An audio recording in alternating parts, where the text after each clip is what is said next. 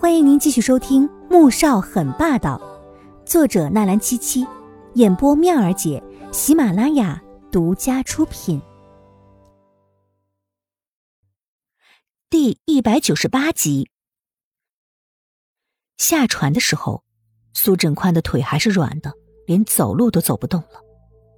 穆萧寒看着太阳升起来的天空，又看了一眼旁边的苏振宽，扯出了一抹冷笑。哼，把苏老送回苏家吧。季如锦醒来的时候，穆萧寒已经回来了。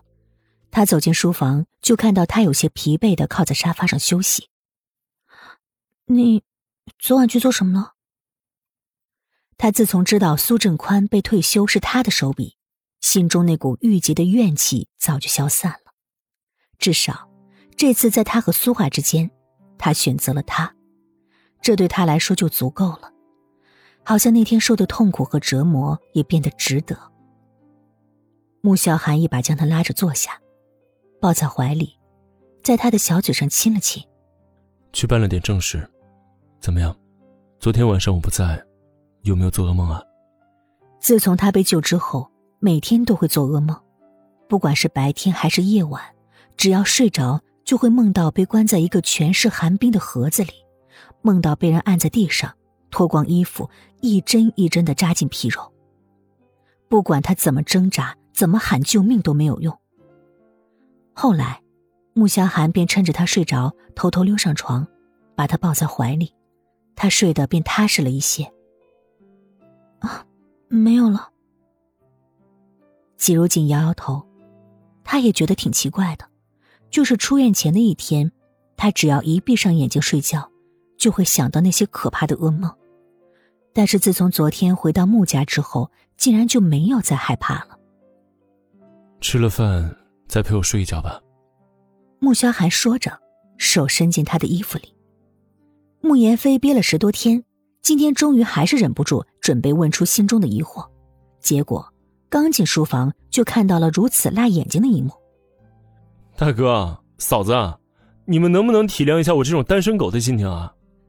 他轻咳了一声，走了进去，淡定的在两个人的对面坐下来。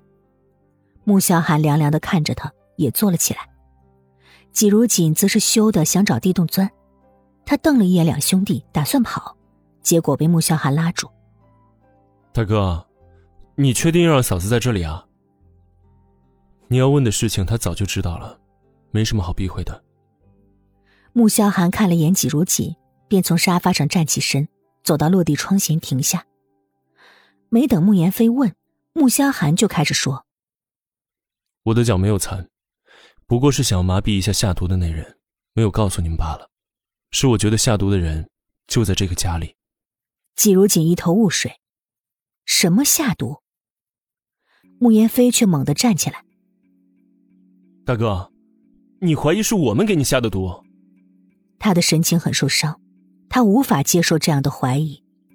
不是，我从没有怀疑过你们，不过知道的人太多，时间久了让人起疑，不如瞒着。什么下毒？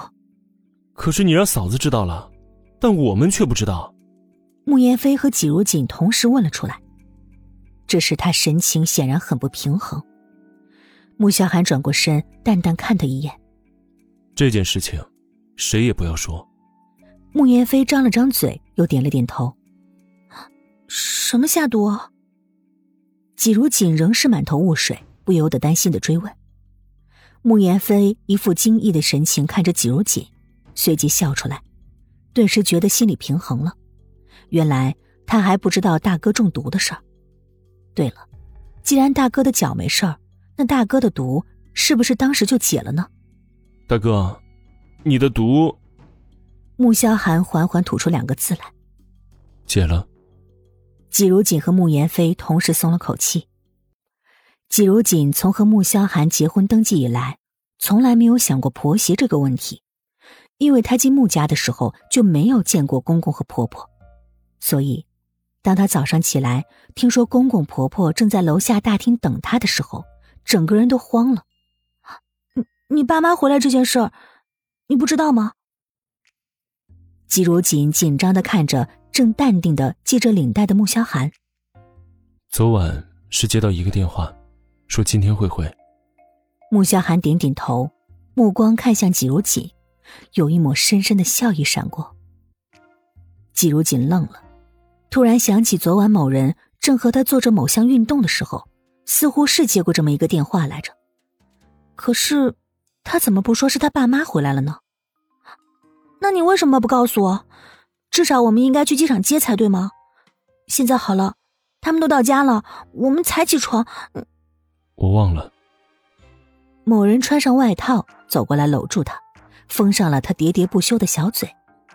楼下，魏秀秀和穆宏博正在和明依依说着话，就见电梯打开，季如锦推着穆萧寒从电梯里走出来，三个人立刻停止了谈话。魏秀秀的目光。率先落在儿子穆萧寒的身上，见他并没有太大的变化，想到儿子每个月都要经受那种生不如死的折磨，心就猛地一疼。爸，妈。穆萧寒看向自己的父母，神情依旧很淡。季如锦站在后面，爸，妈。随即目光落在了坐在魏秀秀旁边的明依依身上。他惊讶的张了张嘴，没想到有一天自己能亲眼见到这位影后级别的娱乐圈一姐。亲爱的听众朋友们，我们下集再见。